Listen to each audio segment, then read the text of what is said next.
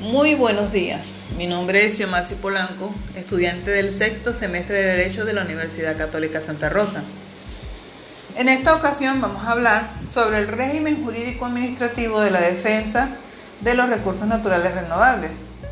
Entre sus puntos está la protección y conservación del medio ambiente, las normas aplicables y el movimiento ecologista.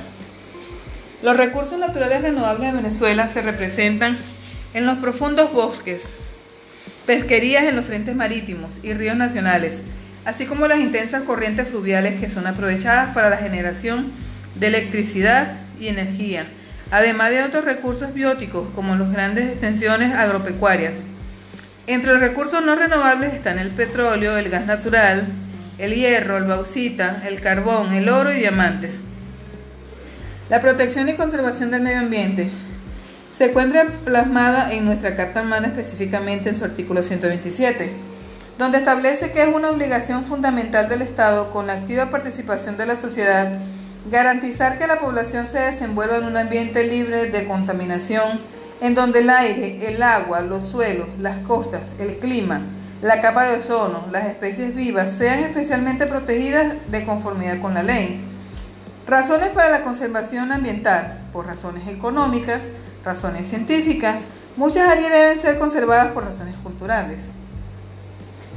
Con respecto a las normas aplicables, la Ley Orgánica del Ambiente establece en su artículo 13 que el presidente en Consejo de Ministros ejerce la suprema dirección en la política nacional ambiental. En su artículo 30, el Plan Nacional del Ambiente es un instrumento a largo plazo que pauta la política ambiental nacional la escala regional, estatal, municipal y local. En su artículo 32, el Plan Nacional del Ambiente será aprobado por el presidente mediante decreto en Consejo de Ministros. El artículo 47 establece la autoridad podrá prohibir obras o actividades que atenten contra los impactos negativos del ambiente.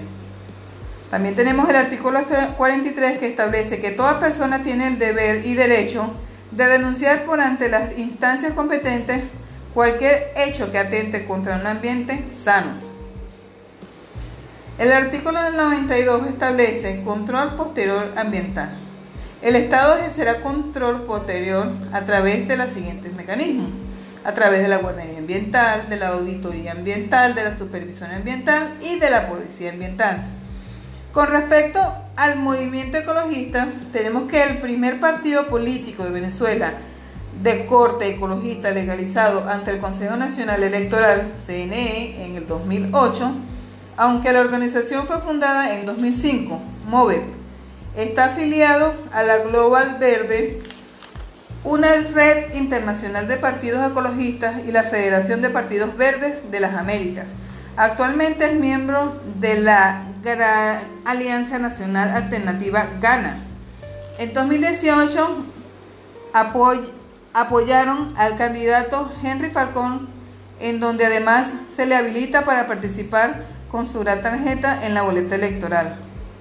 Se definen como una organización de ciudadanos ambientales comprometidos con el medio ambiente.